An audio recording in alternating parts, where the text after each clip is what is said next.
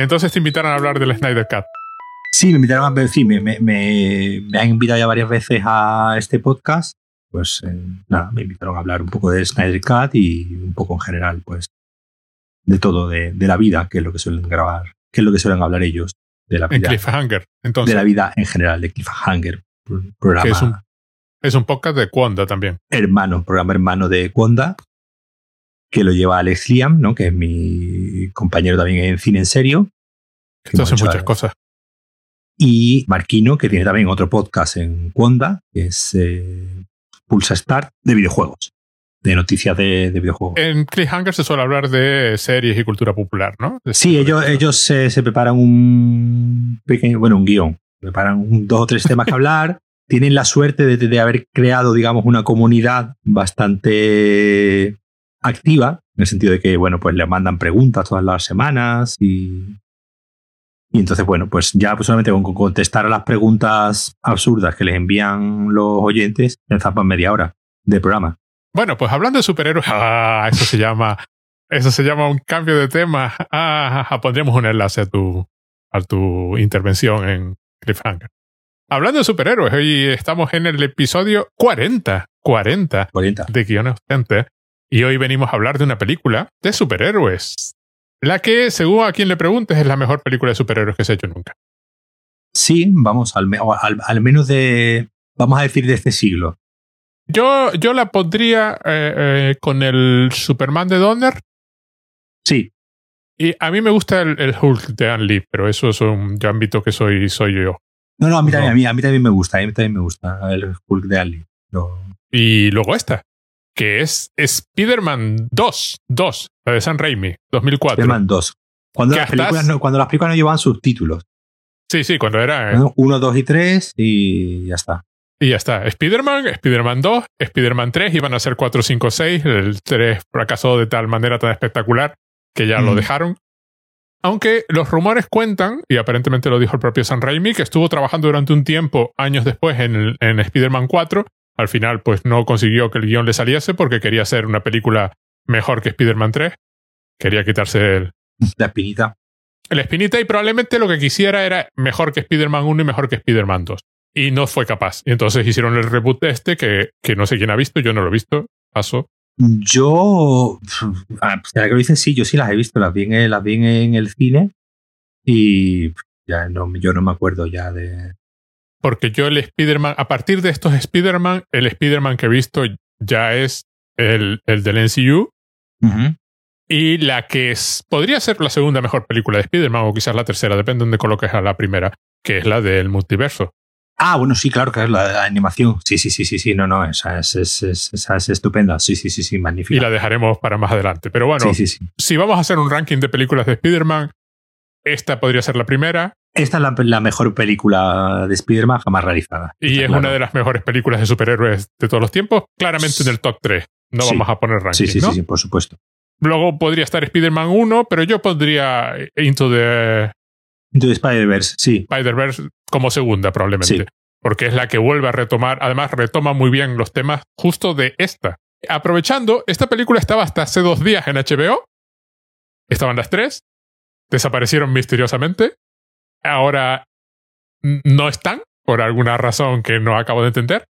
Y yo, porque yo vi esta en su momento, cuando decidimos hacer el episodio, vi la tercera y confieso que la primera, cuando la vi en el cine, no me gustó. Ayer la, la encontré, está en mm. Netflix, la primera, solo la primera. Sí. Y la vi entera de un tirón y la primera es estupenda. Sí, sí, sí, sí, la primera está muy bien. Digamos, el, el, aquí habría que hacer un poco de, de genealogía del. Claro, es decir, la primera es una película del año 2002. 2002, donde, bueno, pues el tema películas de superhéroes, pues, pues, pues prácticamente eh, no existía, o existía, digamos, a, duras penas ese mismo año. No, el año anterior se había estrenado X-Men de, de Brian Singer y fueron un poco las dos películas que demostraron que el tema de los superhéroes pues se podía hacer con un mínimo de eh, seriedad y buen gusto, ¿no? Porque venimos de una etapa muy chunga en los 80 y en los 90, donde los intentos de hacer películas de superhéroes, pues la verdad es que dejaron bastante que desear. yo recuerdo de haber visto en el cine, imagínate, en los, en los cines de verano las, las, películas que aquí se estrenaron en España de la serie de Spider-Man, la serie esta de, los 70 ah, y los 80. Eh, era una serie, pero eh, digamos había, había como tres o cuatro capítulos con una misma historia y aquí en Europa pues digamos se remontaron y se estrenaron como películas eh, independientes, más allá de la, de la serie. Venimos de Los Cuatro Fantásticos de Roger Corman, que, bueno, película que en realidad nunca, se, nunca estuvo pensada que se estrenase. Ah, hubo varios intentos, ¿no? De Capitán América también, en los 80 y en los 90, bastante lamentables. Con lo que, bueno, aquí ya a principios de, siglo, pues eh, se empieza un poco a a tomar, este, a, tomar medianamente en serio nuevamente, obviamente, gracias a las nuevas tecnologías, ¿no? gracias al desarrollo del CGI, ¿no? De, la, de los efectos eh, digitales, pues bueno, que permitían pues, eh, pues sacar a Spider-Man haciendo cabriolas de una manera mínimamente realista que antes no se había, no visto. Entonces ya a partir de ahí se le da a San Raimi eh, la oportunidad que ya venía de hacer una de las mejores películas de superhéroes también que, hay, aunque no sea una película, digamos... Eh, es un superhéroe inventado para la película. Claro, no, aunque no sea canónicamente un superhéroe, como es Darkman, ¿no? Del año 1990. Pero como te digo, la, la travesía que tuvo que pasar Raimi desde Darkman, su primera película, digamos, de presupuesto generoso, ¿no? de presupuesto. Sí, de presupuesto, de presupuesto, porque venía de, hacer Evil Dead eh, y Evil Dead 2, que eran películas muy de andar por casa. Darkman es su primer intento de película, digamos, eh, con presupuesto. Después hace la tercera parte, ¿no? De, de Evil Dead, Army of Darkness, que eh, es una locura también. Eh, la película esta del oeste, que a mí me, también es una película que me hace mucha, mucha gracia, de Quick and the Dead, con, con Sharon Stone y, Leonardo DiCaprio, antes que cuando Sharon Stone venía de hacer Instinto Básico y Leonardo DiCaprio pues era adolescente todavía, que era una especie de película del oeste como si estuviese filmada como un episodio del Correcaminos. Entonces tenía ahí una, una inventiva visual que bueno, que siempre ha sido un poco la marca de la casa de, de Raimi. Después tiene San Raimi una película que a mí me gusta mucho, que no sé si has, eh, visto, que se llama A, Simple, ah, a Simple Plan, un plan sencillo, que se llamó aquí en, en España en 1998, con Bill Paxton y Bridget Fonda y Billy Bob Thornton, que es una especie de Fargo antes de Fargo. Una especie de. De, hecho, eh, este San Raimi eh, comienza también como es, íntimo amigo ¿no? de los hermanos Cohen y de hecho ha sido director de segunda unidad de varias películas de los hermanos, de los hermanos Cohen. es, un, es, un, grupito, son dos, dos directores, digamos, si consideramos a los, Cohen como un solo ente, que digamos que tienen bastante en común, porque bueno, recuerda una película de, de los Cohen, la de, ¿cómo se llamaba? Arizona Baby, que era también una especie de, de película del, del, Correcaminos, ¿no? También era una, una, especie de película también como muy influenciada por la, por la estética, por la estética cómic, ¿no? Y pues después de una película con Kevin Costner sobre béisbol, que yo directamente no he visto, y de un drama sobrenatural de Gift, que era más bien flojito, pues él le da la oportunidad de hacer este Spider-Man. Y yo creo que es una e-, elección, pues en su momento, pues eh, un poco arriesgada, ¿no? Porque bueno, San Raimi es un tipo, como digo, con una inventiva visual bastante marcada y que le sabe, le sabe dar muy bien el tono a la, a la película entre lo serio, digamos, como recogiendo un poco el testigo de Richard Donner, ¿no? De, de poner al superhéroe en el mundo real, a veces no hacer una película fantástica, sino una película que se desarrolle en nuestro, en nuestro mundo, con, como digo, e, esa inventiva visual de, de San Raimi, muy, como digo, muy cercana, muy cercana al, al cómic, con unos movimientos de cámara muy alocados y unos colores muy, muy vibrantes que pues se convierte en todo, todo un éxito. Tú, en todo un éxito, tú decías que la primera es una película que está muy bien, es una película que, es muy canónica, ¿no? Es una película que, que, que, hoy en día, pues hoy en día ya tenemos eh, el nuevo Spider-Man del que directamente no hemos visto su inicio, su origen, ya, ya eso no se lleva. Esta no, esta es una película muy canónica en el sentido de, pues, el chico eh, con sus problemas y de repente... Ese fue mi problema cuando la vi en el cine.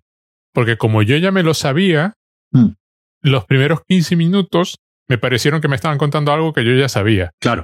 Entonces, claro, esos primeros, esa sensación debió de, aparte de ver la doblada, que siempre es un problema porque en la época no había otra opción, eso debió dar forma a mi percepción del resto de la película. Viéndola ayer, esos 15 primeros minutos están estupendamente bien contados. Además, sí, sí, sí. Eh, son súper económicos, son 15 minutos nada más, tampoco... Eh, Tú sabes que se va a convertir en Spider-Man, es decir, tampoco te tienen que... Pero está muy bien contado y tampoco pasa nada, son 15 minutos que pasan enseguida, no es como que 15 minutos aburridos, no sé por qué en el cine tuve esa sensación.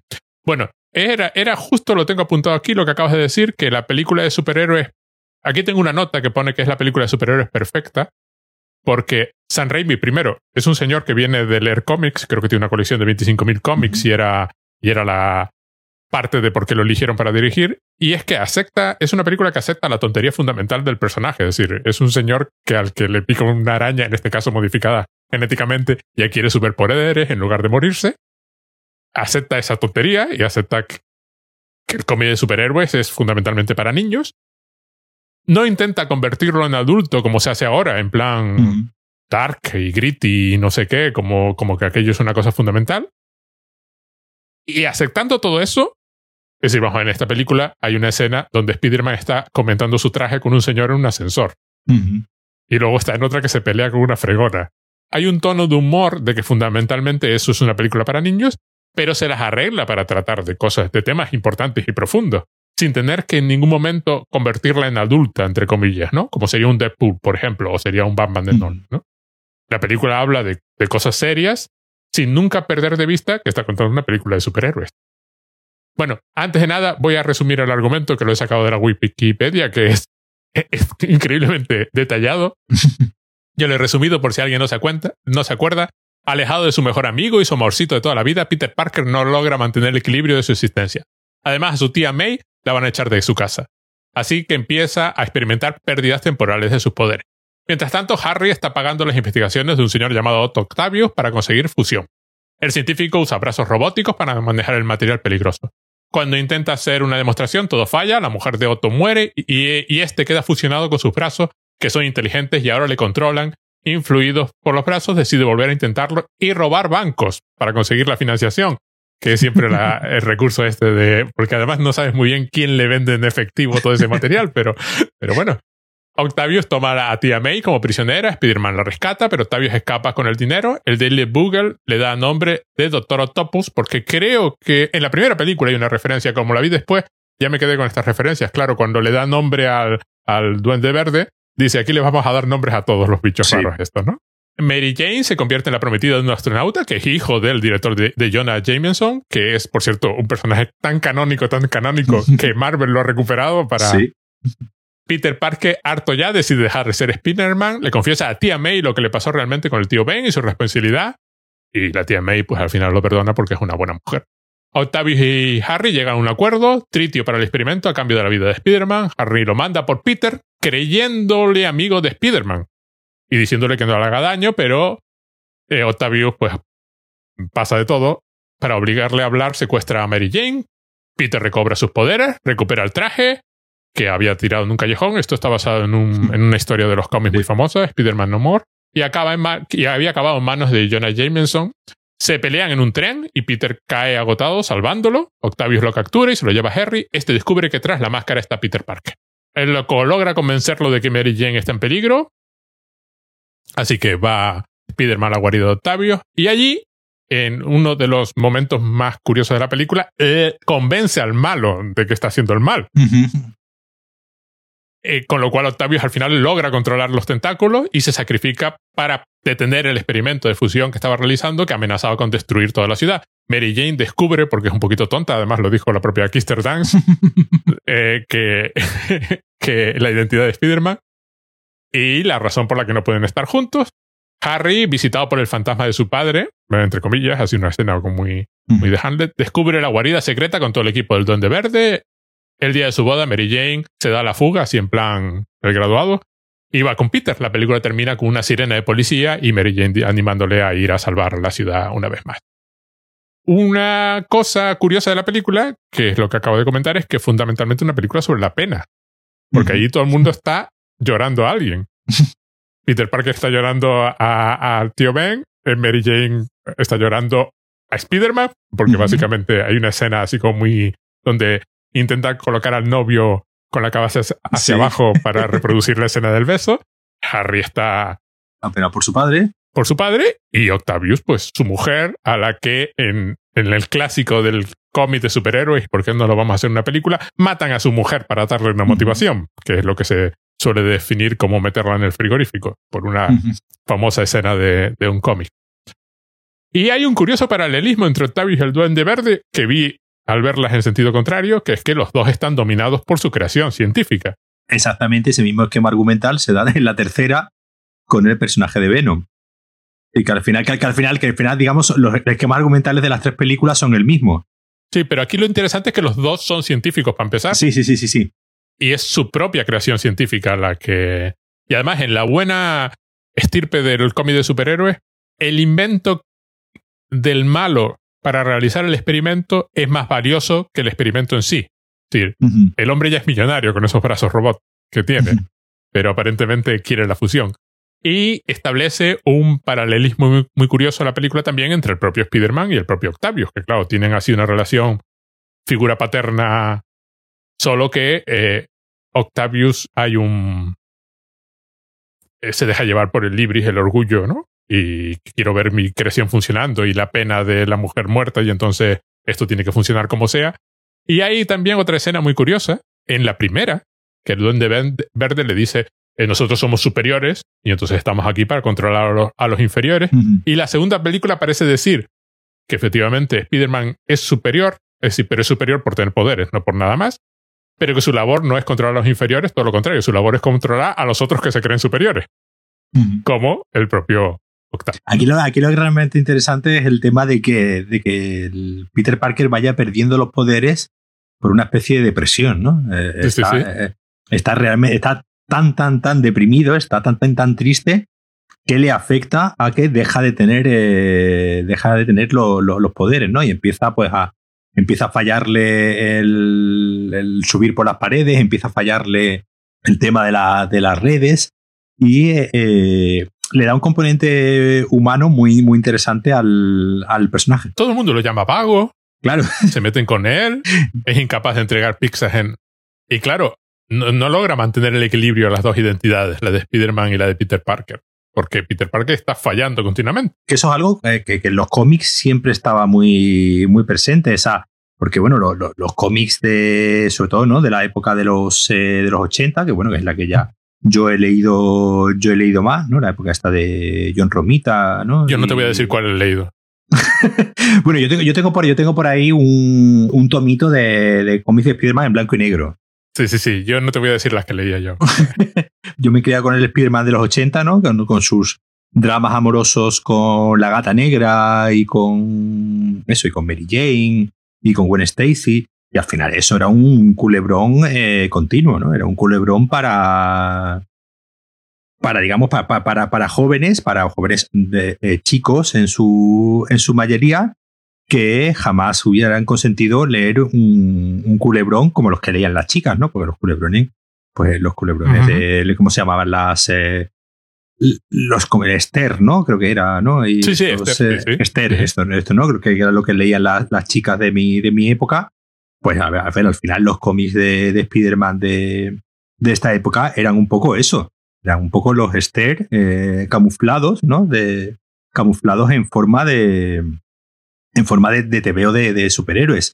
Y aquí un poco lo que hace San Raimi es recuperar un poco ese, ese tono, incluso de melodrama, eh, en, toda la, en toda la historia, ¿no? Es una historia mucho más dramática que la, que la primera, ¿no? Como tú, como tú, decías, como tú decías antes. Pero aparte, el drama, lo simpático de la película es que está en la historia de Peter Parker. No en la historia de Spider-Man. Que es lo claro, habitual. En los, claro, como acabas de decir, es un señor con problemas.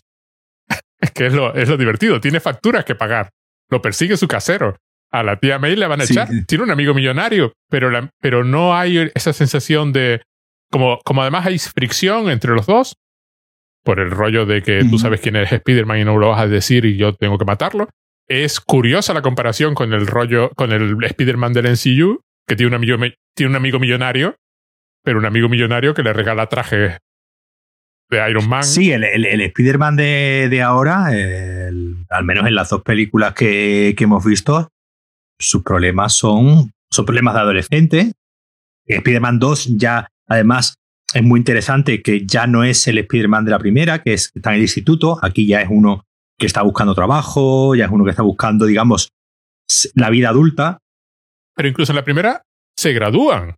Sí, sí. Y relativamente pronto, es decir, pasa a la vida adulta, tiene ese tramo relativamente pronto. El del NCU está en el instituto, claro.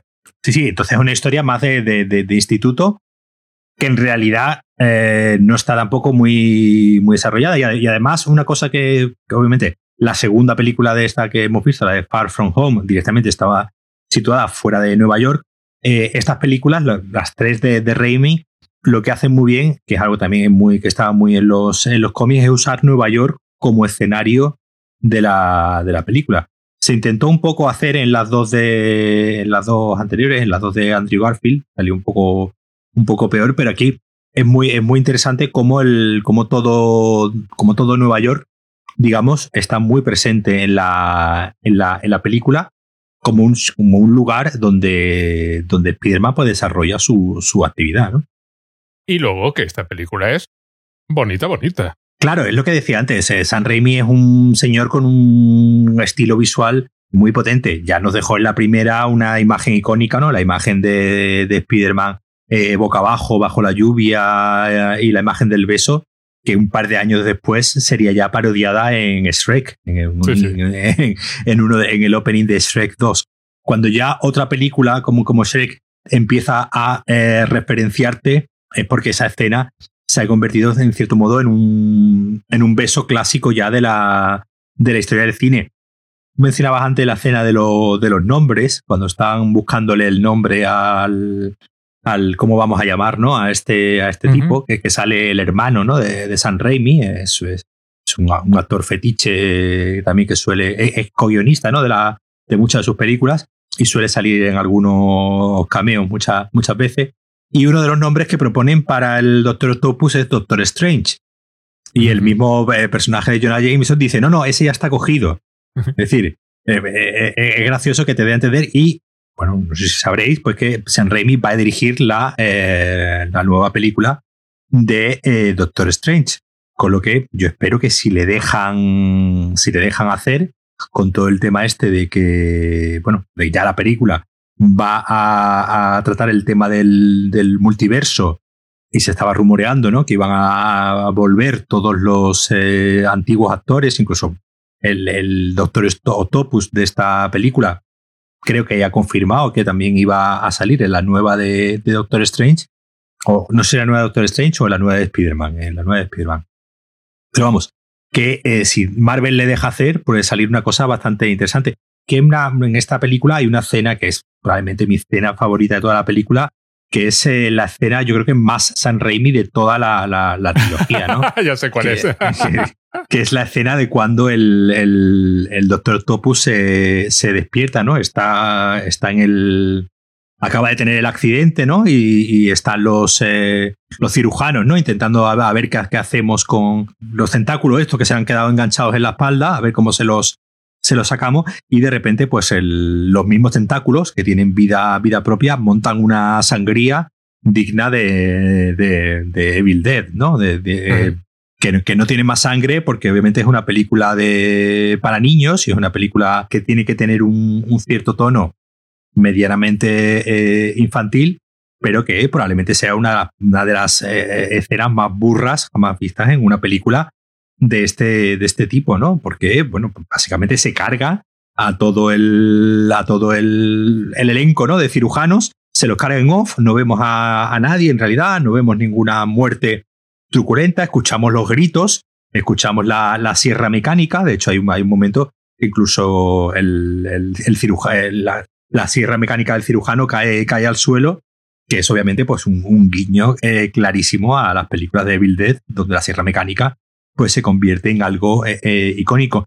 Entonces, digamos que tiene, tiene este hombre la, capacidad de muchas veces crear imágenes realmente, realmente icónicas, como digo, como el, como la motosierra o, ese beso, y aquí ya directamente en esa, en esa escena deja ya la cámara completamente enloquecida y monta una sangría eh, eh, magnífica y rememorando sus grandes momentos con Evil Dead.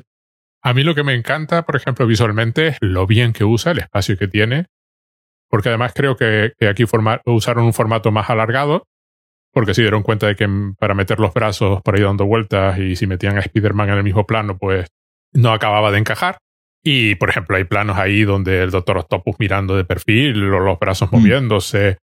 Eh, hay mucho la imagen súper bien compuesta. Hoy, hoy, en una película de superhéroes moderna, mm. tú ves que los de arte se lo tomaron en serio. Eh, las cosas están muy bien hechas y muy bien colocadas y muy bonitas y muy bien hechas. Eh, aquí es la fotografía entera del, de lo que estás viendo, lo que está muy bien hecho. Súper cuidado, súper estudiado, súper colocado, Octopus justo en su sitio, los planos perfectamente separados, los colores. Es una película con colores sin, irse a lo chillón, Mm, tampoco es esta cosa desaturada. No, no. El traje de Spider-Man es rojo y es rojo. No, no tiene más, no tiene más historia. Y hay un cuidado visual continuo, además referenciando en muchísimas ocasiones la propia viñeta del cómic. Claro, ahí mm.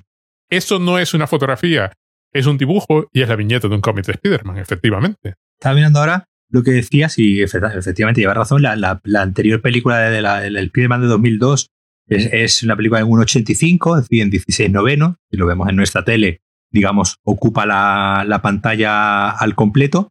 Y esta ya está en, no ni siquiera en 2.35, está en 2.39, que digamos que es un poco más estrecho todavía de lo, digamos, más, más menos alto de lo, de lo habitual, es decir, más horizontal que lo que, sería, que lo que normal sería un 2.35, digamos que es un poco el formato eso, eso, lo comentaba, ¿no? Lo comentábamos el otro día en, el, precisamente en el podcast este de Cliffhanger, al hilo de, de la peli de Zack Snyder, ¿no? Que está en, en cuatro tercios.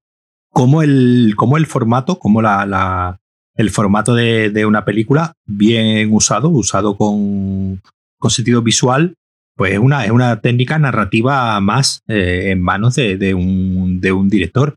Y aquí, efectivamente, como tú dices, ese ensanchar la, la, pantalla tanto, pues eh, le da al... Según estoy, diciendo además, usaron no solamente negativo de 35, porque es una película todavía rodada en, celuloide, sino negativo de 65 milímetros. Es decir, digamos, más ancho de lo, de lo habitual, precisamente para, eh, con, idea, de hecho, de esta película, según veo, se llegó a proyectar en cines IMAX en 70 milímetros. Es decir, que que está hecho un poco a, precisamente está hecho muy con, muy consentido precisamente el, el claro, al, tener un personaje tan, digamos, que se expande tanto, no hacia arriba y hacia abajo, sino hacia izquierda y a derecha, como es el Doctor Topus, pues claro, necesitas amplitud de pantalla que, pues, un formato cuadrado o un 16 noveno, pues no te lo, no te lo da. Hay más de un plano donde Alfred Molina, que es el Doctor Topus, está en un, en un lado, pero muy a un lado del, del frame y está mirando como, como a dos tercios de espalda. Y son planos espectaculares. El mismo plano cuando, cuando Spider-Man abandona el traje. Claro que tienes el cubo de basura de frente y él se va alejando. Está eh, la imagen está asombrosamente bien usada. Porque está muy cuidada también en la primera película. Se nota mucho la diferencia con la tercera, donde ya es como más apresurado. Eso es lo que pasa. Es decir, el, el cine requiere tiempo. Y normalmente, pues las cosas si se hacen con, con tiempo. Yo creo que, que, aquí solamente hay dos años de diferencia, ¿no? Entre 2002 y 2004. Pero yo creo que, obviamente, que cuando San Raimi estaba haciendo la, la primera, ya estaba pensando en la, en la segunda. Es decir, ya la tenía, digamos, ya la tenía en su cabeza. Y sí es verdad que lo que ocurrió fue que con la, que con la tercera, no es que tuviese menos tiempo, sino que, porque en realidad el tiempo que tuvo es, eh, yo creo que más o menos el mismo, ¿no? Porque es 2007, incluso tuvo, tuvo, digamos, un año, un año más, pero sí tuvo que pelear más con el estudio. Tuvo que pelear más en el estudio en el sentido de que eh, pues él, por ejemplo, no quería ¿no? meter el personaje de, Venom y el estudio le, eh, le impuso, le insistió que él quería centrarse más en el conflicto de Spiderman con el nuevo Duende Verde, ¿no? Con el, con el personaje del, del, amigo. Y, digamos, pues, claro, ocurrió pues que hubo ahí eh, una película, la del 2007, que tiene hasta tres, tres villanos, ¿no? Sí, a mí me parece excesivo. Yo no sé por qué hacen esas cosas.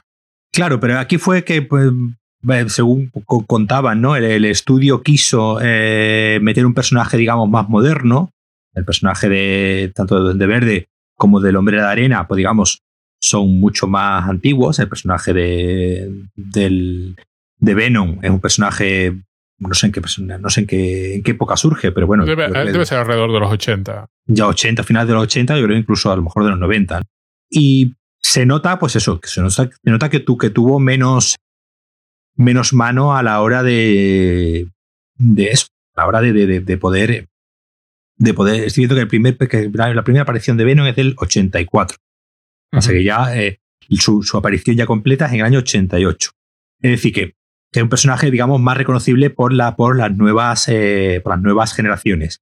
Eh, ahí pues se notó que, que, que, iba la cosa con mucho más, con mucho más prisa y al final las prisas pues no son buenas en el, en el cine.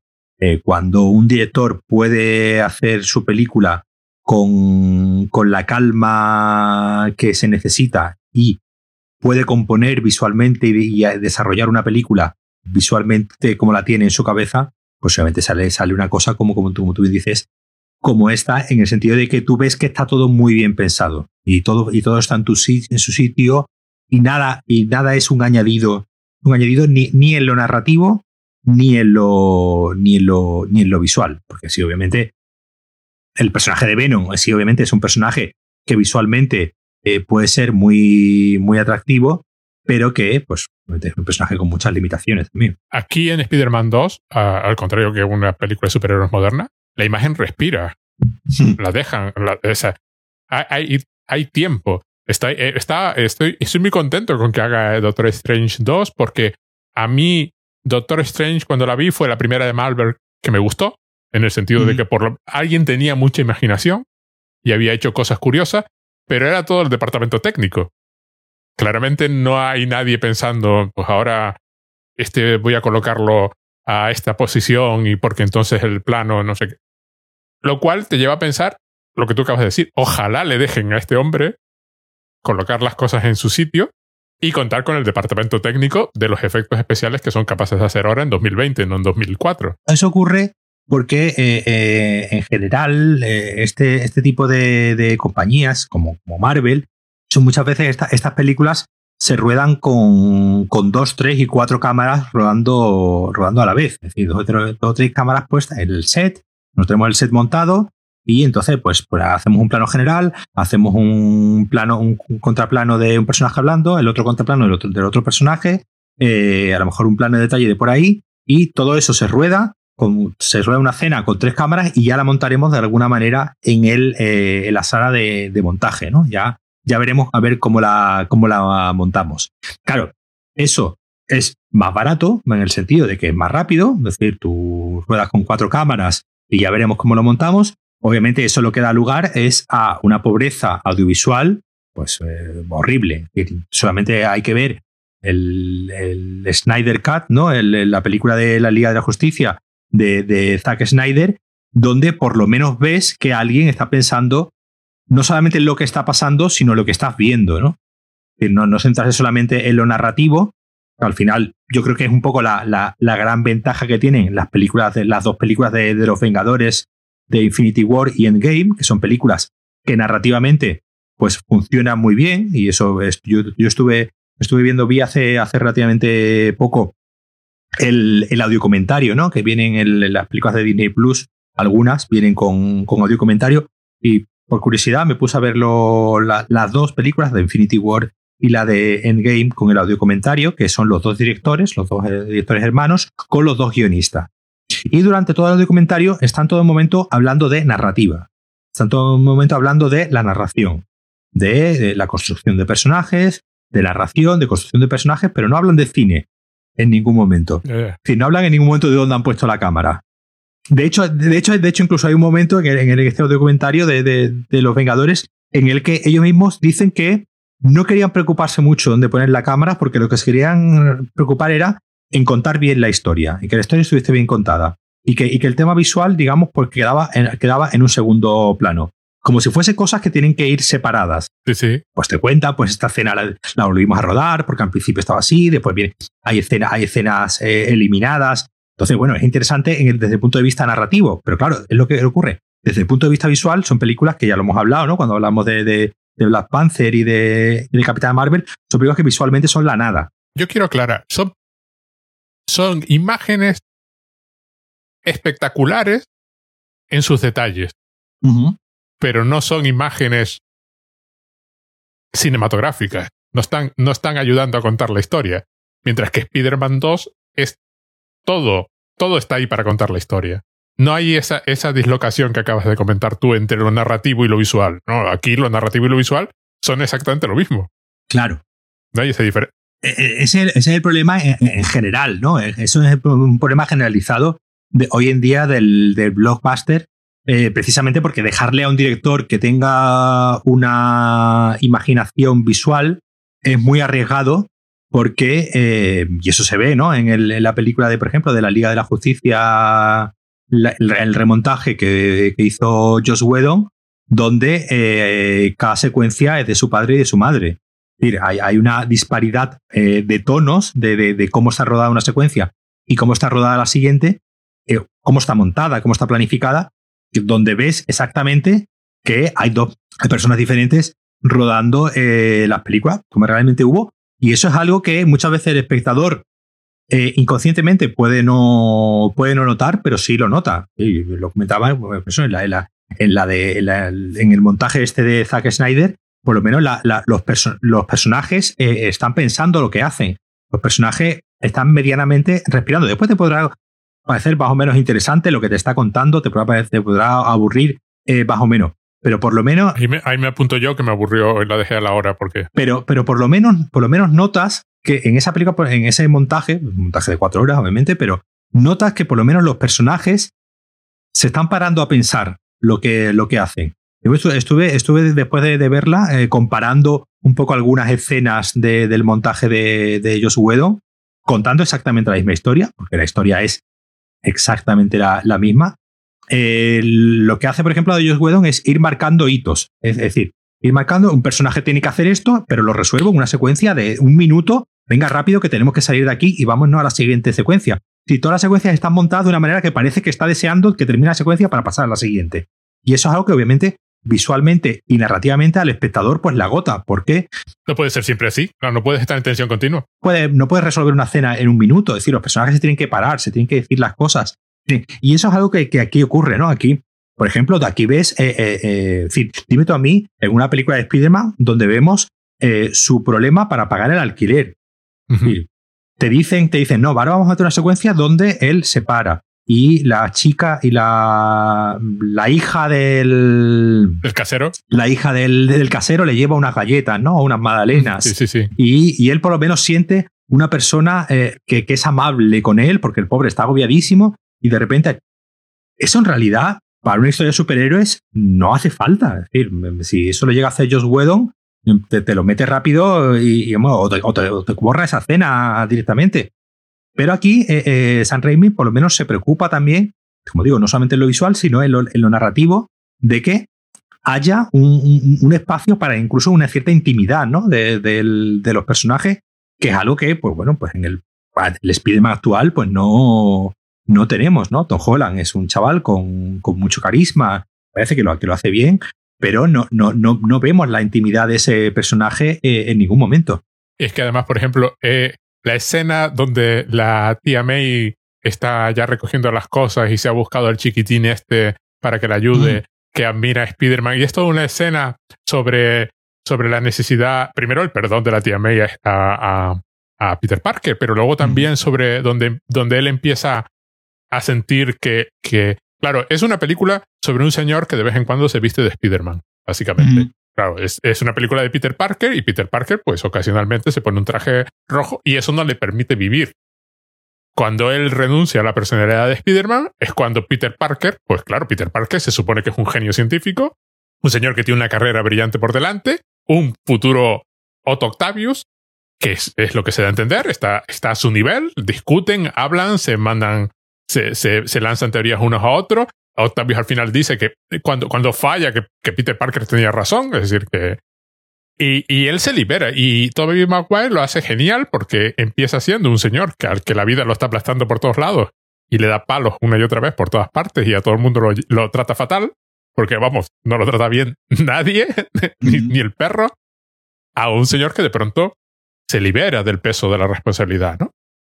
Se, se, y de pronto parece que está flotando, ¿no? Y va, y va por ahí, la vida le pertenece, ¿no?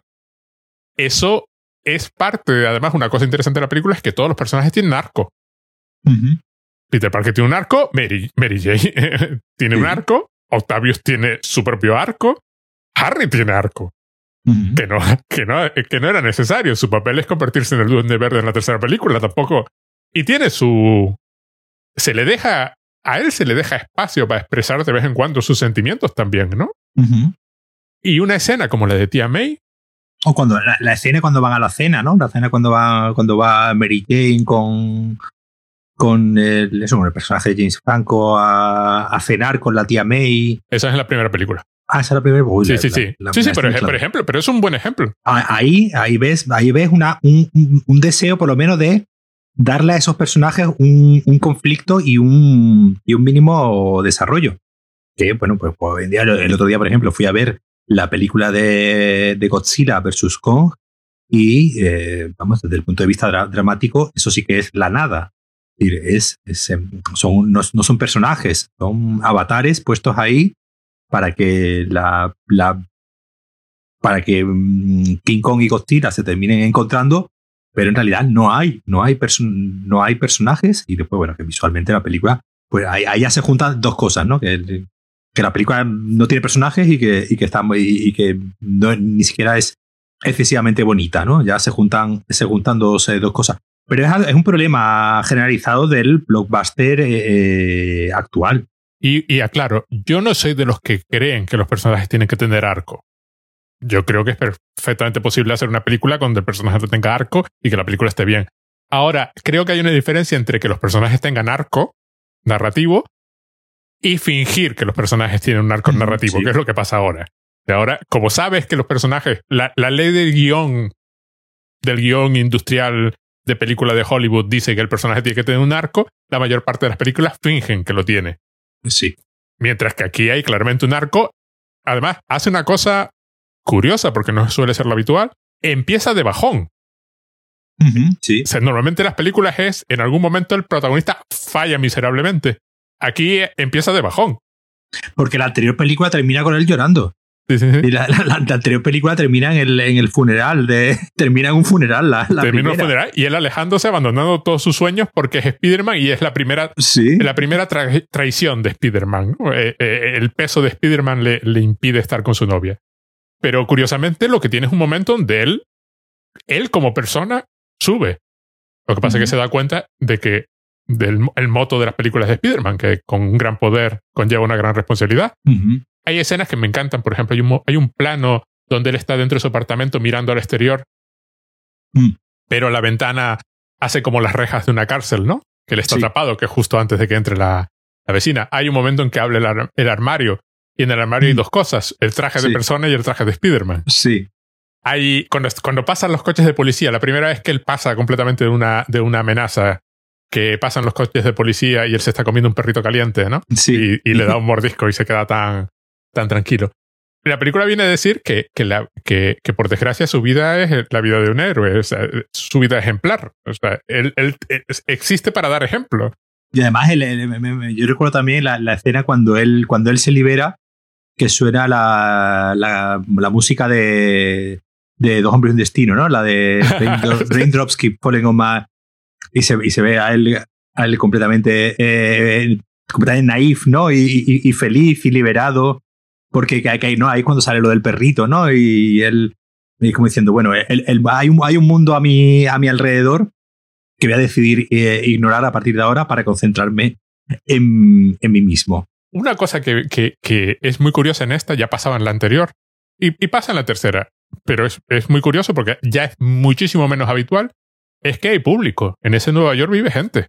Claro, eso es lo que decía yo un poco antes de, que, de que aquí, de que aquí eh, la ciudad de Nueva York existe, ¿no? La ciudad de Nueva York, el teatro, ¿no? Él, él va al, al, teatro y se encuentra ¿no? con el personaje de, de Bruce Campbell, ¿no? Cuando va a, a, intentar entrar y no le dejan entrar porque, porque ha llegado, porque ha llegado tarde. El, el claro, mencionábamos antes el, casero, ¿no? Es decir, hay, hay, gente, hay gente a su. hay personajes secundarios a su. a su. a su alrededor que tienen un cierto. o, el mismo JJ Jameson. Es un personaje eh, obviamente llevado un poco al, al extremo, digamos, probablemente es el personaje más paródico, ¿no? De toda la, de toda la saga, de toda la, película, porque precisamente eh, eh, en, los cómics siempre ha sido un personaje muy, muy exagerado, pero aquí por lo menos es un, es un personaje que tiene incluso su, su punto, su, contra, su contrapuesto cómico, ¿no? Es decir, que, que hay todo una, todo uno, como tú dices, hay, hay un Nueva York habitado por, eh, por, y eso se ve un poco ya al final en la, en la escena del, del, tren, ¿no? Donde ya eh, todo el mundo, todo, digamos, todos los neoyorquinos lo cogen en, en brazo, ese, es un poco, un poco Jesucristo, ¿no? Él ahí con, los brazos en, cruz completamente eh, hecho polvo. Y los neoyorquinos, eh, pues le, le dan, se dan cuenta de que Spider-Man es un, es un crío, es un niño. De repente ahí todo, hay un, todo un vagón de tren que descubre quién es, quién es Spider-Man, pero todos, eh, son todos unas bellísimas personas que se callan y no dicen nada y eh, no se vuelve a saber de todas esas personas que de repente han descubierto quién es Spider-Man. Sí, porque es curioso, porque es, es. La película es consciente, o la película quiere ser completamente opuesta a la idea que tenía el Duende Verde, de que esos son seres inferiores y que hay que controlarlos. no, no, esos seres inferiores son los que se portan bien. Eres tú el que te estás portando mal y te dedicas a matar gente. Y, y, Octavio es igual, él se cree superior, se cree más inteligente, pero, pero son los otros los que, los que se portan bien, son los otros los que, los que le devuelven la máscara, los niños que le devuelven la máscara diciendo que no se preocupe, que no va a contar nada, ¿no? Que no van a contar nada. Mm. Y luego el detalle visual de, del el cuartel general del malo, que literalmente se está hundiendo. Y está completamente inclinado. Mm y es, es ya la metáfora visual llevada al...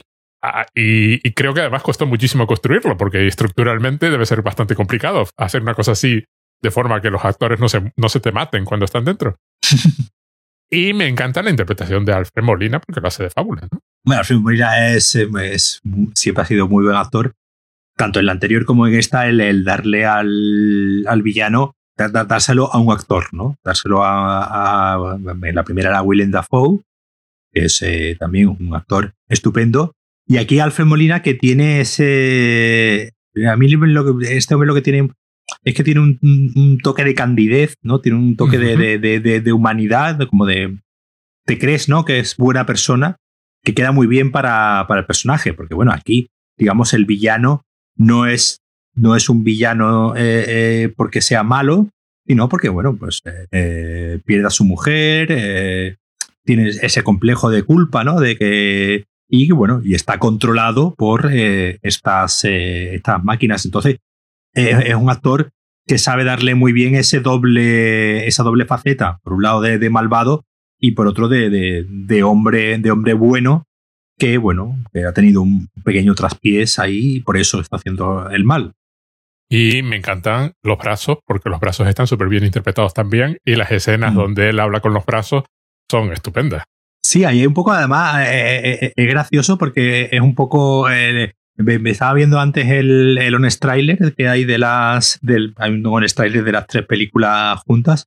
Y hacía mención a, Gollum, ¿no? Al personaje de, Gollum, que, que, es de ese meme que creo que, vamos, que es de año, del, año, del año anterior, con el. O bueno, del mismo año, 2002, que las dos torres del año 2002 donde el, eh, digamos como que el malo habla consigo mismo, ¿no? El, malo tiene esta doble esta doble faceta que también la tenía el duende, el duende verde que, y que aquí la vemos también pues cuando ya el, el personaje de Harry habla con su padre, ¿no? Eh, frente al frente, frente al espejo. Entonces, es un, es un tema que, que, que, si miras un poco la, la filmografía de, de, San Raimi, está siempre también muy, muy presente, ¿no? Este tema de la, de la dualidad del hombre, digamos, bueno, que de repente es malo por las circunstancias, ¿no? Ya estaba un poco en, en Darkman, que no deja de ser una película de, de venganza, ¿no? Donde mm, un señor de repente eh, sufre un, un robo, ¿no? Eh, bueno, robo, le, explotan, le explotan el, el, el, laboratorio en el que trabaja y a partir de ahí se venga y se vuelve pues el, el, superhéroe más, eh, más sangriento de, del mundo simplemente intentando eh, eh, vengarse cuando hemos visto pues, que era un señor, un señor bueno. Es algo muy habitual en la, en la filmografía de, de, San Raimi, ¿no? Que de hecho en, en Evil Dead, en el fondo, pues también ocurre esta idea de la posesión, ¿no? Esta idea de la persona buena que de repente es poseída, de repente es atraída por un mal externo y empieza a hacer cosas en contra de su, de su voluntad. Entonces, como te digo, obviamente, pues después, en la, como te he dicho antes, en la tercera, con, lo, con el, personaje de Venom, pues volvemos a ver esta idea del, de un personaje, ahí no es un personaje tan bueno, pero sí de un personaje haciendo el mal, digamos, un poco en medio, en contra de su, de su voluntad, ¿no? No, es que además Venom, mientras no es Eddie Brock, no es un personaje, es un simbionte, es un bicho que está por ahí. No, tampoco le saben dar claro, mayor por, por, lo menos en la película de Venom Venom, mm. como, como está, eh, vuelve el rollo de discutir consigo mismo y, y, uno hablar con el otro, consiguen darle personalidad al, al simbionte en sí, pero claro, en la, en la tercera es que lo que me fastidia de la tercera es que empieza con el duende verde, con Harry persiguiendo a Spider-Man, desactivan a Harry con el rollo este de perdió la memoria, con lo cual lo tenemos tranquilo durante un buen trozo de película. Luego recupera la memoria y luego el mayordomo este que podía haber hablado en la película anterior. Sí. ha tenido todo el tiempo del mundo. Creo que en la primera versión del guion o, o, o, se planteó en algún momento que ese mayordomo fuese una aparición, porque no hay forma de, claro, es decir, ¿a qué se está dedicando ese hombre? No ha, ha tenido tiempo de decirlo. Y entonces lo volvemos bueno para que nos ayude al final y al final eh, eh, Harry se sacrifica también, pero no se sabe muy bien qué está pagando ese personaje, tampoco. Sí, sí, sí. ¿A, qué se debe su sacrificio? Y entonces el único malo que, que, que, tiene un arco similar al de los anteriores es el, el Sandman, el hombre de arena, claro. Uh -huh. que, tiene un, que tiene una motivación para lo que está haciendo. Pero donde la fórmula les funciona mejor, pues justo aquí, uh -huh. porque además juega muy a favor el hecho de que, claro, todos los personajes sienten pena, eh, Octavio es figura paterna, es además, digamos, futuro de, de Peter Parker, y todos esos elementos son, entran dentro de la propia narrativa de la película. Están, están combinándose unos con otros. Incluso la fricción con Harry. Eh, Harry eh, hace el mal, entre comillas, pero no quiere hacerlo tampoco. Eh, no sé cómo se le ocurre mandar a un psicópata a, a, a, casa de su amigo, pero a buscar a su amigo, pero, pero, pero bueno, vale. Pero todos tienen una motivación para lo que están haciendo. La única que no tiene motivación de ningún tipo es la pobre MJ, Mary Jane, que como en la primera película está ahí para básicamente que la secuestren de vez en cuando. Aunque es interesante que la obra se llama eh, La importancia de ser... La importancia de ser esto. Sí, sí, de being earnest. Y la película también va de eso, la importancia de la claro. sinceridad. Claro, de Peter Parker se tiene que confesar en algún momento. Y lo que me encantó fue que la, a, a, la tía May le dan, le dan bastante, bastante juego. O sea, toda la escena del banco donde el otro negándoles el préstamo y ella, bueno, pues por lo menos me llevo la tostadora. Y cuando la secuestra eh, Doctor Octopus, eh, le, ella le da un, un, en un momento dado le da un buen golpe, que si se resiste e intenta, e intenta librarse de él y queda colgada y tiene momentos muy, muy simpáticos, ¿no?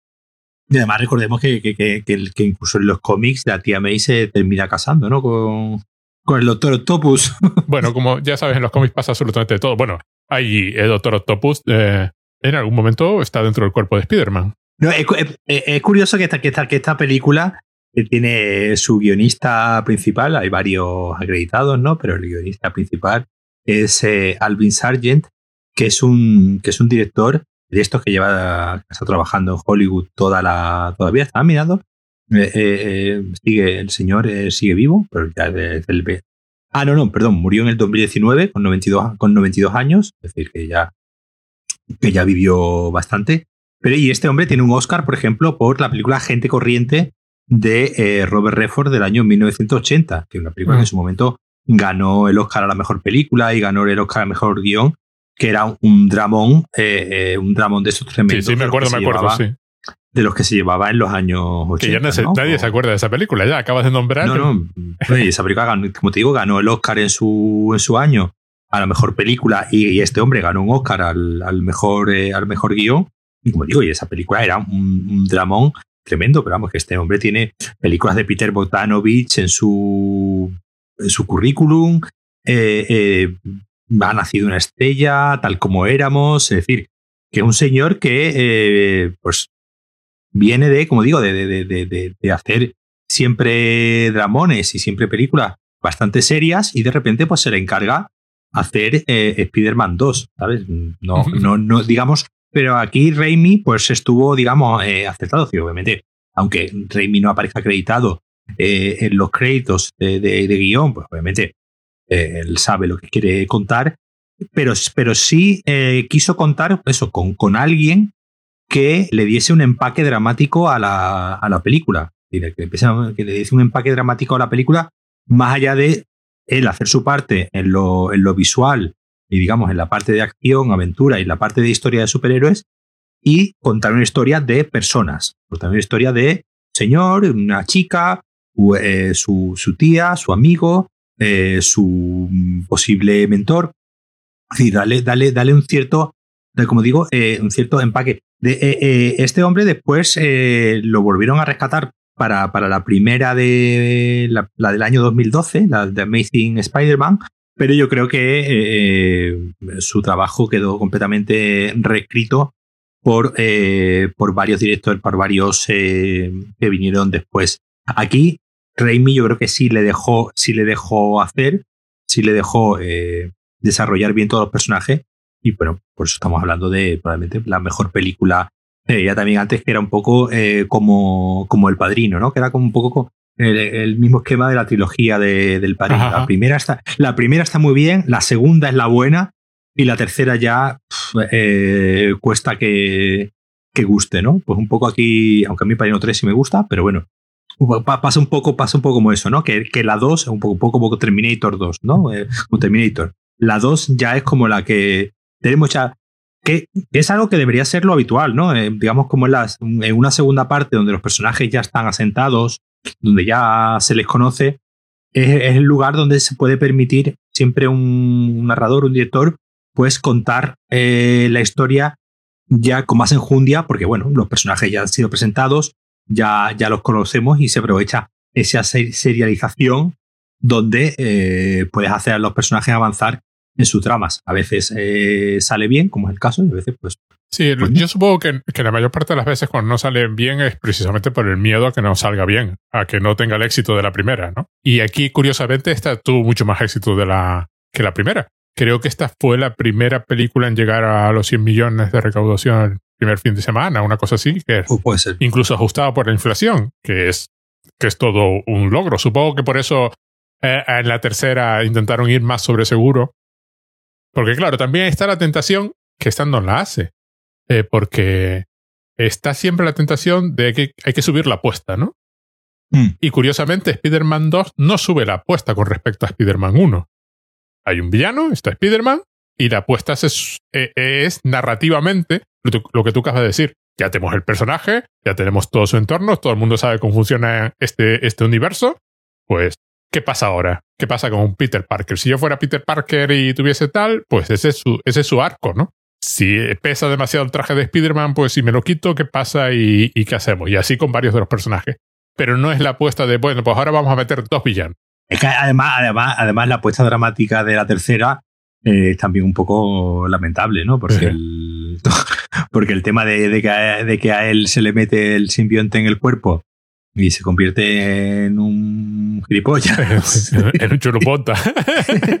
y, y, después se le va y ya deja de ser gilipollas, pues la verdad es que es un arco dramático con muy poca chicha, entonces... Sí, porque además se, supone que es una metáfora de la adicción a las drogas, pero vamos, te parece... Pero, pero vamos.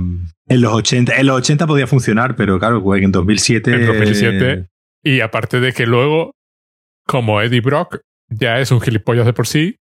Claro, pues entonces... no queda muy claro que le hace el traje, ¿no?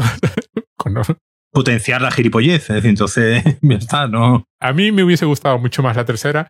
Eh, efectivamente, si Venom a mí, por ejemplo, la de Venom me gustó, la de... Pero porque, porque ahí, se, como tú bien decías antes, eh, se toma a coña todo lo que está pasando. No, no hay ninguna seriedad, no intentan darle ninguna seriedad. Tom Hardy se, ve que se lo pasó pipa poniendo caras y exagerando, eh, haciendo de Nicolas Cage directamente. Eh, en su momento habrían contratado a Nicolas Cage. Aquí Tom Hardy cogió y dijo: Voy a hacer una mezcla de Klaus Kinski con Nicolas Cage y eh, me lo voy a pasar pipa. Y, tú te ves que ese hombre se lo está pasando muy bien haciendo eh, mil y una locuras y mil y una chorradas en la película. Y la, película, digamos, es consciente de, de, de, ser una chorrada y por eso medianamente, medianamente funciona. Aquí no, aquí se lo toman en serio, entonces, claro, no.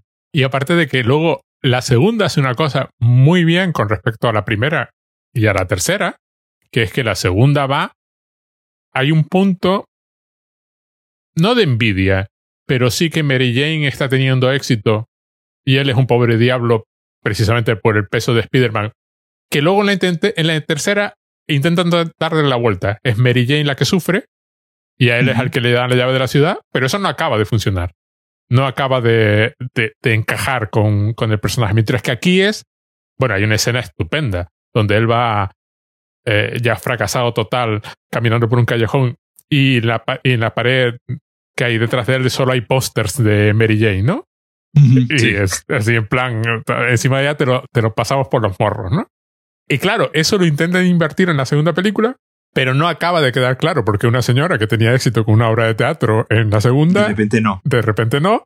Y que él, aparentemente, para hacer el gilipollas, tampoco le hacía falta el traje de Venom, porque eh, ves a Gwen Stacy así en plan, este fue nuestro momento y ahora lo repito con la primera que aparece por ahí.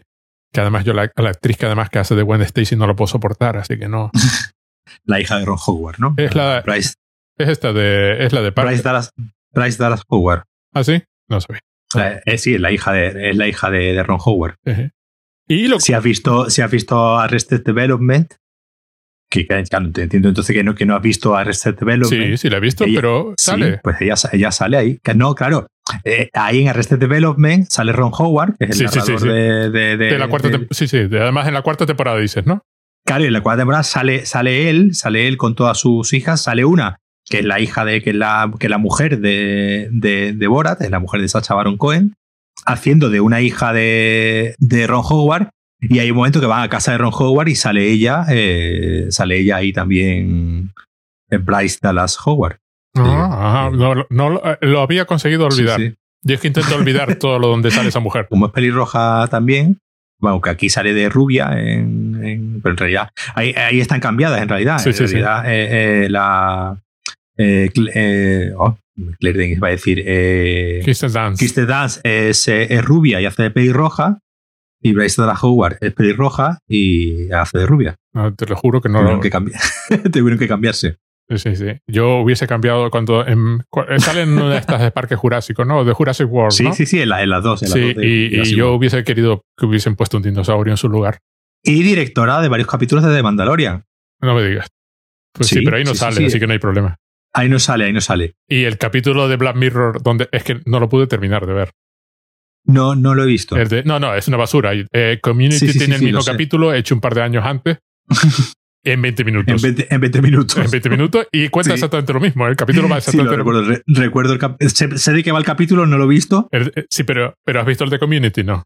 Sí, sí, el de Community sí. Pues sí, me acuerdo, es eso, solo que Community lo sabe contar.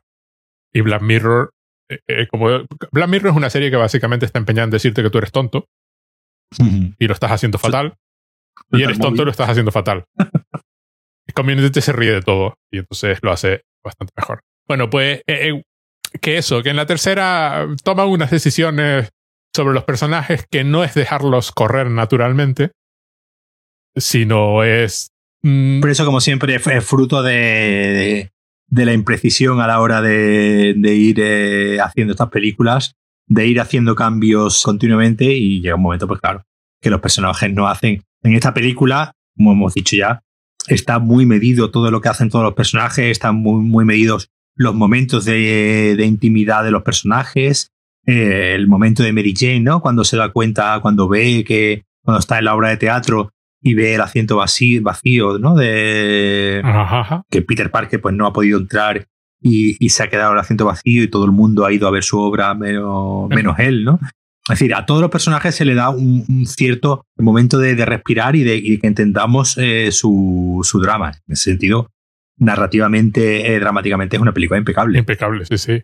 Muy, muy ah, simultáneamente heredera del Superman de, de Donner, pero a la vez suya propia. Sam Raimi tiene su personalidad suficiente para hacerla. Y yo que tengo aquí una nota.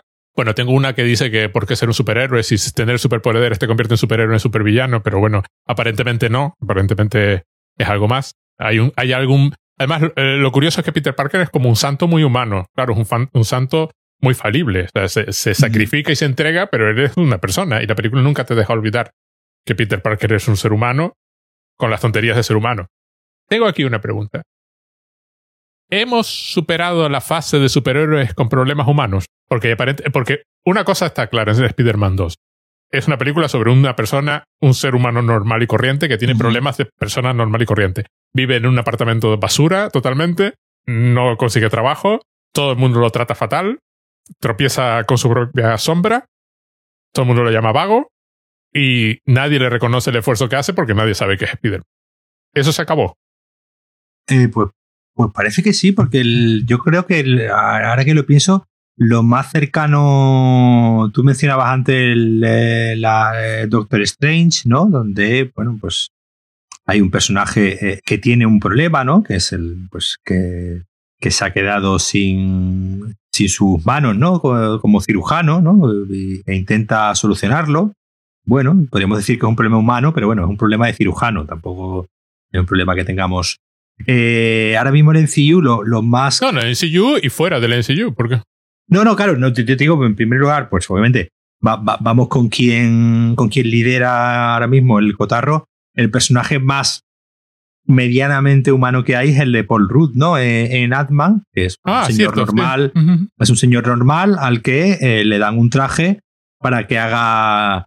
Pero bueno, al final las películas de, de Atman mm, no pasan de ser eh, aventuritas menores donde el componente dramático pues es muy, muy, muy, muy nimio, ¿no? No hay tampoco, es un poco lo que decías tú antes, hay una simulación de arco de personaje, pero que, porque bueno, eso es algo que ha hecho muy bien el, el NCU en el sentido de que a la hora de hacer eh, los, los casting, pues escoger a unos, unos actores que no les hace falta actuar, ¿no? Que, que ya simplemente el mismo actor ya es el personaje, ¿no? Cuando coges a Robert Downey Jr., pues el, ya está, el actor es el personaje, el personaje es el actor y, hay una simbiosis completa. Y en el caso de Paul Rudd, pues igual, ¿no? Pues es Paul Rudd haciendo de Paul Rudd o Mark Ruffalo haciendo de Mark Ruffalo.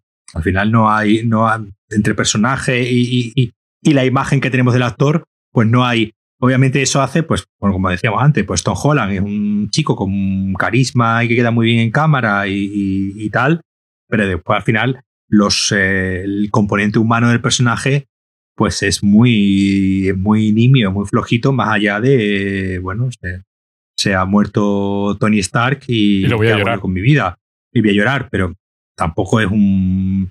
Entonces, eh, eh, y, ya, después, si nos vamos al otro lado y nos vamos a, a, DC, pues, eh, pues no, tampoco hay ningún componente humano, porque bueno, yo sé que a ti tú, tú disfrutaste mucho Wonder Woman 84, pero el resto la sufrimos. No, no, no, no, hay. No, no, no, es que Wonder Woman ya es automáticamente Wonder Woman. Y, y, y, Superman da la impresión de ser Superman antes que ser Clark Kent, por ejemplo. Claro, Clark, Kent no existe. No existe. Mientras que sí existía, curiosamente, en el Superman de Donner.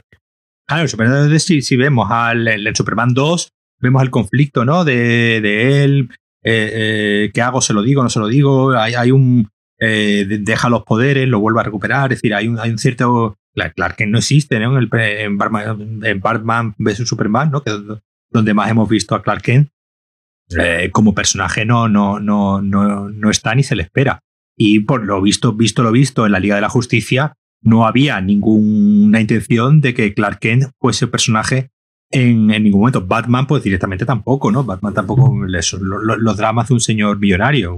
No, no, no, no, nos apela, no nos apela nada más allá de. Te voy a decir la película que creo que más se acerca a esta y que más tiene un problema humano de fondo y que va de ese problema humano, que no va de los de darse hostias seres superpoderosos. Guardianes de la Galaxia 2. Claro. Que va de la paternidad. Claro. Eh, ahí nuevamente tenemos a un señor, tenemos a un director, tenemos a una mente pensante, tenemos a James Gunn, que es un señor pues que sabe lo que hace y aparte a mí eh, Guardianes de la Galaxia 2 me parece una de las películas más bonitas de Marvel. Entonces es una película que aúna esas dos cosas de que una película sea visualmente eh, espectacular y sea visualmente eh, pensada y haya una mente pensante detrás de esa película, porque es una película que, a mí me parece que tiene una, toda una serie de ideas de puesta en escena muy, muy, muy interesantes. Otro día, si quieres, hablamos de, ella, de ella un poco.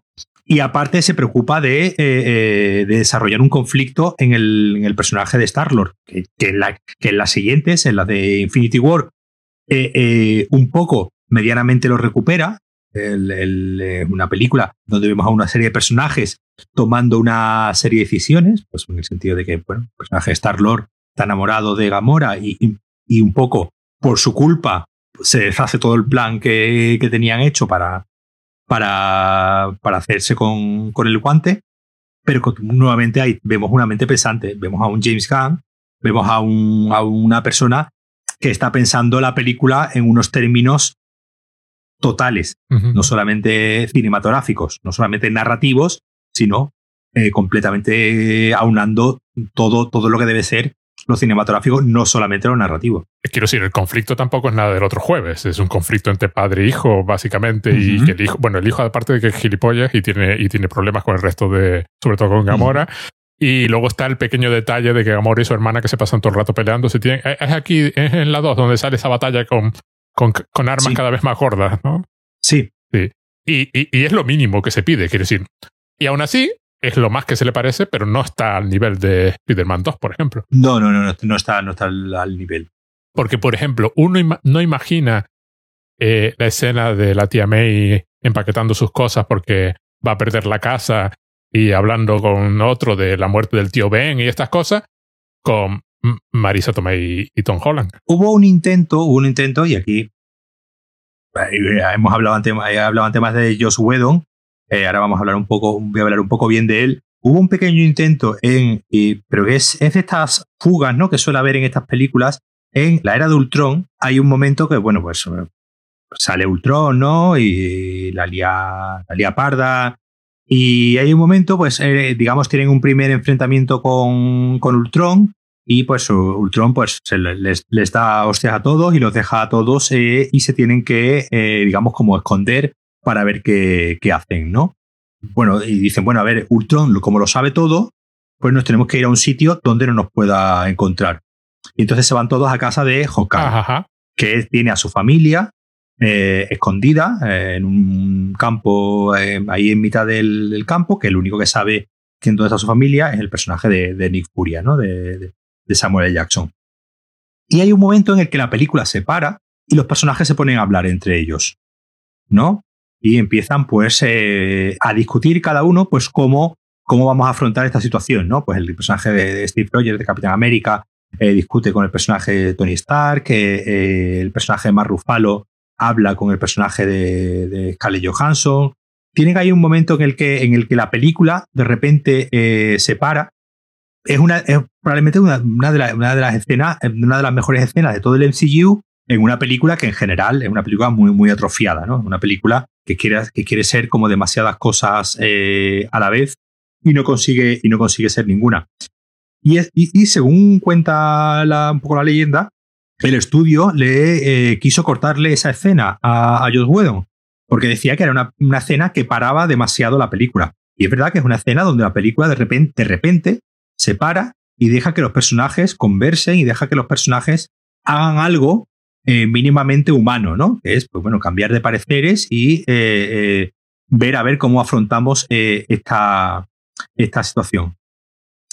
Nada, ahí recuerdo que era que venía porque, porque el personaje de la bruja escarlata había conseguido meterse en la cabeza de Hulk y Hulk pues destrozaba un pueblo en Sudáfrica. Bueno, un pueblo en Sudáfrica tampoco pasaba mucho, pero sí es verdad que había ahí de repente un momento, un momento dramático donde la película se paraba, que es como digo, que, que es estas fugas de repente que tienen muchas veces estas, estas películas, que son momentos que tú dices, mm, esto no es, no es lo, lo, habitual y, como digo, incluso el estudio le quiso cortar a Joe Whedon esa, esa escena y el hombre, pues, parece ser que luchó porque esa escena se quedase, que al final se queda en, probablemente la mejor escena de la película, precisamente porque se para a eh, ver los conflictos eh, humanos de los, eh, de los personajes que al final pues termina siendo lo que lo, lo, más interesante. A mí por eso, por ejemplo, una película que me gusta mucho es la, es la primera de, de, Capitán América, porque es una película muy de Steve Rogers. Ajá. Claro, también lo que pasa, como te digo, es la primera película cuando de, de Capitán América, donde vemos más tiempo al personaje de, eh, del, de Steve Rogers que del Capitán América. Y entendemos, pues cuando al final se convierte en Capitán América y hace todo lo, todo lo que hace, pues entiendes de dónde viene todo eso. Desgraciadamente es algo que pues eh, cada vez más se va perdiendo y en el blockbuster actual pues eh, la verdad es que eh, hay una sequía tremenda de películas que puedan combinar esos dos aspectos. Como te decía antes, el otro día fui a ver la de Godzilla vs. Kong y podría hacer perfectamente un montaje de la película donde veas solamente las escenas de Kong y Godzilla peleándose y ya está. Y el resto, y el resto te lo puedes ahorrar, eh, te lo puedes ahorrar totalmente porque es un, es un sinsentido y es, no, pues no sé, una, una vagancia a la hora de, de los estudios de plantear eh, que se pueden hacer películas donde haya una espectacularidad, pues pues obviamente una, una película como Godzilla vs. Kong le pides una cierta una espectacularidad que la película la tiene, pero donde haya también pues algo que sustente a todo eso, un armazón que sustente todo eso, que no sea simplemente, pues digo, para eso pues, nos vemos una película de Transformers que, que, igualmente, que visualmente son películas muy estimulantes y, muy espectaculares y nos ahorramos de, dramas absurdos que mal, mal, mal desarrollados. y además, esta, por ejemplo, deja a Spider-Man hacer cabriolas por el aire. Claro, así que no, no es incompatible una cosa con la otra. Sí, y lo deja. No, no, pero además no tiene tampoco, o sea, la escena no tiene que durar un microsegundo. Lo deja hacer cabriolas, lo deja saltar de un edificio a otro, lo deja moverse por el aire, lo deja, o sea, te deja tiempo de apreciar la, lo, que lo que sea que esté pasando. Tiene planos de Doctor Octopus cuando se están peleando y el, y el otro personaje pues está ahí manipulando sus brazos y moviéndose, pero no es corte, corte, corte, corte, corte. Que también es una cosa, porque además en su momento los efectos especiales estaban muy bien, hoy cantan un montón, claro, hoy se nota cuando Topus no es, no es Alfred que creo que lo intentaron minimizar todo lo posible, creo que intentaron usar maquetas y al actor cuando podían. Pero lo que la salva es que la película está bien contada. Bueno, está bien contada, no, está espectacularmente bien contada. San Raimi tiene talento para contar ese tipo de historias, además. Había olvidado Darman, pero sí, efectivamente ya le viene de, de antiguo. Hay una cosa en la que, de todas formas, eh, la Mary Jane de las nuevas de Spider-Man es, es mejor personaje. En, algún, en varios aspectos. No, no en la parte emocional, que creo que Kister Dance lo hace estupendamente, sino que por lo menos es lo suficientemente inteligente como para darse cuenta de que el otro es Spider-Man. Claro, sí. sí, sí, bueno. Y además, muy sabiamente, a esa Mary Jane la llevan por otro lado. Sí, sí, sí, no, hayan hecho bien en, que, en el que ella sea la lista desde la primera escena. Sí, sí, entonces. En la que, en la que sale. Pero en lo demás, claro, no se puede, no se pueden acabar de comparar. Una vez que las terminas de ver, te los olvidas de una forma que no olvidas a este Peter Parker, claro. Yo, yo he olvidado ya la de la, la, la, última película de Marvel que se estrenó en cines, que fue precisamente la de la de Spider-Man lejos de casa. Claro, luego ves la posibilidad de recuperar a todos los Spider-Man, o sea, la emoción es ver a este Spider-Man, al de Tobey Maguire. Sí, porque a Andrew Garfield tampoco creo yo que, lo, que lo esperen mucho. que saldrá, pero bueno. Y lo curioso es que luego da la impresión de que no hay forma de hacer una película de Spider-Man. O sea, curiosamente, Sony nunca recuperó la fórmula para hacer una película de Spider-Man. Perdió esta. O sea, con, con Spider-Man 3 hicieron el reboot este del que nadie se acuerda o todo el mundo quiere olvidar. Hasta.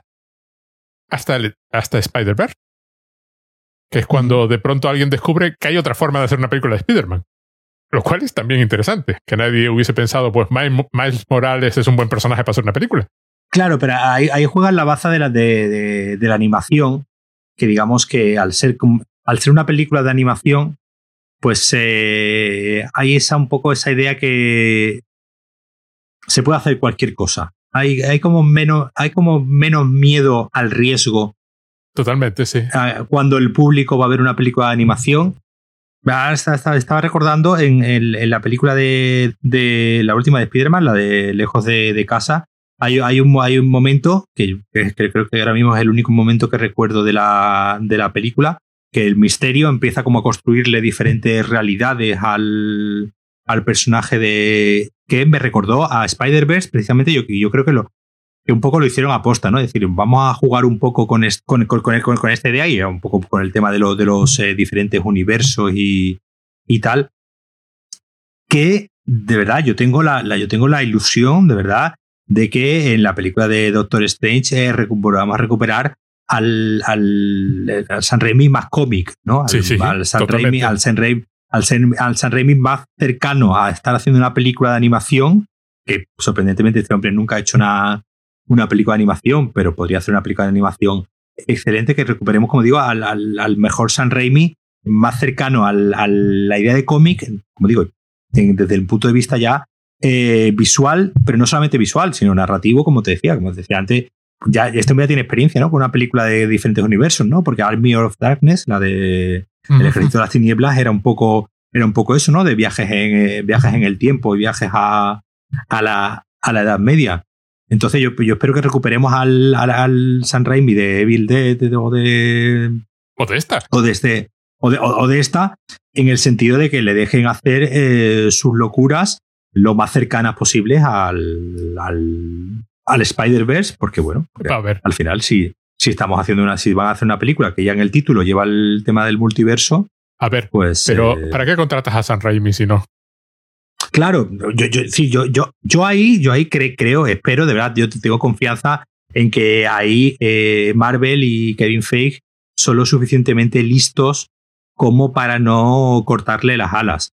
Ya se la cortaron en su momento al, al que iba a ser el director de, de Adman, que ahora mismo se me ha ido el, el nombre, al director este británico. Todo el que me está escuchando lo estará, lo estará diciendo. Eh, ay, no me sale ahora mismo el, el, el nombre. E, Edgar, Edgar Wright. Ah, el de, el de Shaun of the Dead, claro. El de Shaun of the Dead eh, estuvo muchos años trabajando en el. De hecho, aparece acreditado, ¿no? Como co-guionista de, del primer Ant-Man y estuvo pues, varios años ¿no? trabajando en, el, en Gatman y al final lo terminó, lo, terminó dejando por, por, injerencias del estudio y de hecho eh, está el Doctor Strange la iba a hacer el director del anterior del Doctor Strange y también se terminó yendo del proyecto por desavenencia del estudio y sorprendió mucho que contratasen a alguien, digamos, del calibre, ¿no? Un poco de, de San Raimi. Que todavía no se ha ido, con lo cual hay esperanza. Todavía no se ha ido, todavía no la ha dejado. Es decir, que, que esperemos que, es una película que tendríamos que haber visto ya. Creo, creo que se, se va a estrenar en noviembre de 2021. Eh, toca, toca la de Spider-Man, ¿no? Y luego esta. Y luego la de Doctor Strange, en teoría. Sí, sí, pero como te, pero te digo que si, si no hubiese habido pandemia en el mundo, ya la, la, habríamos, la veríamos este año creo que se iba a estrenar en febrero, en marzo de, este año. Es decir, que. El hombre se tiene que quitar la espinita del, del Spider-Man 3. sí, yo creo que sí. que, supongo que le sigue, le sigue molestando, ¿no?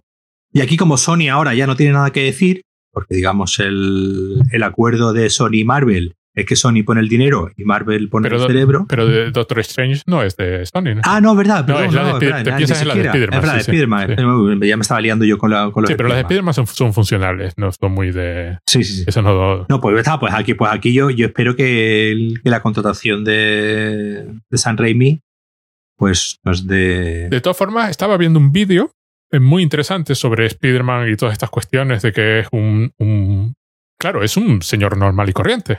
Siempre, siempre lo ha sido. Rara vez en los cómics mm, cambia. Eh, es un señor que eso, que tiene deudas y, y es tan señor corriente eh, que admite múltiples versiones, incluyendo eso, eh, Spider-Wen, el Spider-Man Noir, y admite una cantidad increíble de variaciones. Y una de las cosas más logradas del Spider-Verse es que si tú coges cualquiera de los personajes de los Spider-Man y haces una película con ese Spider-Man, el personaje en sí es interesante. Spider-Man es súper interesante, hasta el cerdo es interesante, claro. es, que, creo que es al revés, ¿no? Es ahí había, había, un truco. Quizás la, la Spider-Man japonesa es la que queda así un poco más tapada, ¿no? Más, más relegada. Sí, pero el Spider-Man noir te dan ganas de ver una película en blanco y negro mm, de ese Spider-Man. Y es un personaje, claro, hoy es difícil de creer, pero era el personaje conocido. Sí. No era el personaje de Marvel y los X-Men cuando hicieron las películas, pero el, no, no, no hicieron una película de... Sony no compró a Spider-Man porque fuera un personaje desconocido. Compró a Spider-Man porque era el personaje. Y ese fue el problema que tuvo Marvel cuando comenzó su MCU. Que más allá del Capitán América y Hulk, el resto de personajes los tenía todos completamente vendidos a vendidos por ahí. Y entonces, bueno, ahora a base de, chequera ya lo han ido, los han ido recuperando. Bueno, pues haz tu valoración final, hombre, que te Pues eh, lo que hablábamos, el, Padrino 2, ¿no? De las películas de, superhéroes. el Imperio Contraataca. El Imperio Contraataca de las películas de, de Spider-Man, de las películas de superhéroes. Eh, también ocurrió, ¿no? Con la, con la segunda de, de X-Men eh, de Brian Singer, que eh, remontó un poco a, la, a, la, primera. Son las dos, yo creo que las, las dos bastante buenas películas, pero la segunda, digamos, nuevamente también de X-Men, hizo esta cosa de ya tengo los personajes asentados, ahora voy a jugar con ellos y darles sus bazas dramáticas. Se puede hacer, al final yo creo que es buscar la, las voces eh, adecuadas, las voces, los, directores adecuados que le den a la película la suficiente personalidad como para que las películas sean lo que, lo que, lo que quieren ser y lo que tienen que, ser. Pues películas, como digo, que aunen el componente narrativo, el componente humano y el componente visual cinematográfico. Cuando se junta todo, cuando, cuando todo de repente eso fluye de una manera, tan orgánica y tan natural como lo hace en esta película, pues da lugar a una película excelente. Sí, la verdad es que, ya te digo, si hiciera así un ranking del top 3, supongo que pondría el Superman de Donner, primero, pero esta perfectamente podría ir la segunda sin ningún problema. El Superman de Donner, porque además es como, como súper icónica la película, además. Hoy vista, sigue impresionando hoy, vista hoy, que es una película de 78. Yo me compré hace poco el, un pack de, de Blu-ray, que estaba de repente a, 13 euros en, en, Amazon, con, la, con todas las películas, de, con las cinco películas de, de Superman y la, y, la, y la de Brian Singer. Venían, venían cinco, cinco películas y estuve viéndola el otro día un poco así por encima. Y es una película que sigue, aparte que visualmente sigue luciendo estupendamente, como decíamos antes, hay un personaje, hay un Clark Kent. Hay un personaje detrás del, de la capa. Entonces yo creo que eso San Raimi lo supo ver, lo supo ver muy bien eh, a la hora de, de hacer este de hacer esta película. Porque además es muy fácil identificarse con Spider-Man, con Peter Parker. Claro, y además que es un personaje muy, muy humano. Sí, pero quiero decir, es muy difícil, a menos que haya un ancla humano, es muy difícil identificarse con un dios, que es básicamente lo que son la mayor parte de los superhéroes. Es como complicadísimo. Y aquí eh, no solo te identificas con el personaje, sino entiendes, entiendes su motivación perfectamente para dejar de ser el, superhéroe. Que eso, por ejemplo, que has dicho tú lo de un dios, eso, por ejemplo, lo hace, me parece, porque el MCU, ya, ya, ya, ya, ya, tengo claro que su primera fase es mucho más interesante que la segunda, porque está un poco construyéndose y está haciendo cuando contratan a Kenneth Branagh para que haga de, para que haga la película de Thor. Le da a la película un aire shakespeariano, eh, pues obviamente si estás contando una historia de dioses, de reyes, en cierto modo, que como, como, hacía, como Shakespeare, pues obviamente vamos a contar con un señor que sepa bien, eh, que sepa bien que es esto de contar una historia de, reyes y de personajes, pues, bigger than life, ¿no? Que no son personajes con conflictos humanos eh, tradicionales. Y ahí en ese sentido, siendo el primer Thor una película, pues, que, tiene también sus problemas, sí hay esa, esa idea de, de, una mente pensante detrás, de un Kenneth Branagh detrás, haciendo de Thor un personaje eh, shakespeariano. En la segunda directamente se lo carga y en la tercera ya directamente deciden ir para, para otro lado, que está muy bien también, pero que ya directamente el rollo shakespeariano de Thor, pues eh, eh, se lo cargaron totalmente. Pero como vuelvo a decir, hay por lo menos una mente pensante a la hora de idear la película y no pues una inteligencia artificial haciendo una película, que es un poco las películas de Spider-Man de Tom Holland, ¿no? Pues son películas dirigidas, como he dicho, dirigidas por una inteligencia artificial a la que le metes unos parámetros Pero a ver, y, te saca, y te saca la película. Eh, yo lo que encuentro, por ejemplo, esas películas, al contrario que, por ejemplo, estas de, de Spider-Man, es que, claro, tiene superpoderes. Quiero decir, no tiene superpoderes porque, porque sea Spider-Man, que es lo que le pasa aquí. A mí, por ejemplo, una decisión que fue muy controvertida en su día, que fue la de dotarle que la, que la telaraña le saliese eh, biológicamente a mí me pareció una decisión estupenda porque efectivamente el razonamiento de San Raimi me parece impecable lo de... No, pero tú sabes, tú sabes de quién es esa idea. Esa idea es de James Cameron. Ajá. James Cameron estuvo durante muchos años, durante los 80, desarrollando una película de Spider-Man. De hecho, hay, hay, por ahí un, un vídeo de YouTube un poco que cuenta, si buscas en YouTube Spider-Man James Cameron, te sale seguro que cuenta un poco la, toda la historia y estuvo durante varios años desarrollando la, varios tratamientos. En principio, eh, Arnold Schwarzenegger iba a hacer Doctor Octopus incluso. Es decir, hubo hay conversaciones serias sobre hacer la, la, película. Y una de las ideas eh, que San Raimi recupera de los tratamientos de James Cameron es que la telaraña sea algo orgánico eh, del personaje, que no sea como si ocurre en, en, los cómics, un invento ¿no? que, que, hace él y un aparatito que se pone en la muñeca. En los cómics es así, y bueno, y después obviamente en las de Tom Holland, pues gracias a Tony Stark es así. Es, es, así también. Es Iron Man todos los ratos.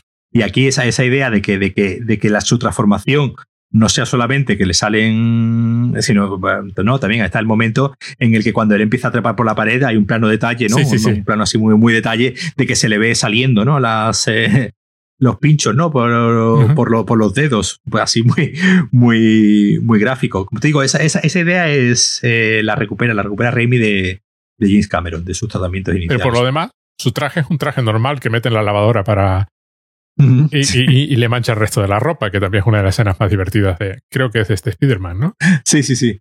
Y eso es lo que humaniza a, ese personaje. Es decir, él, él no necesita el artefacto tecnológico para convencer al Doctor Octopus de que por favor deje de hacer el mal, que es la parte genial de, de resolver el tema después de pegar. Eh, eh, además, no renuncia a la pelea. O sea, después de las hostias, nos ponemos a hablar aquí tranquilamente y tienes toda la razón del mundo, efectivamente lo voy a...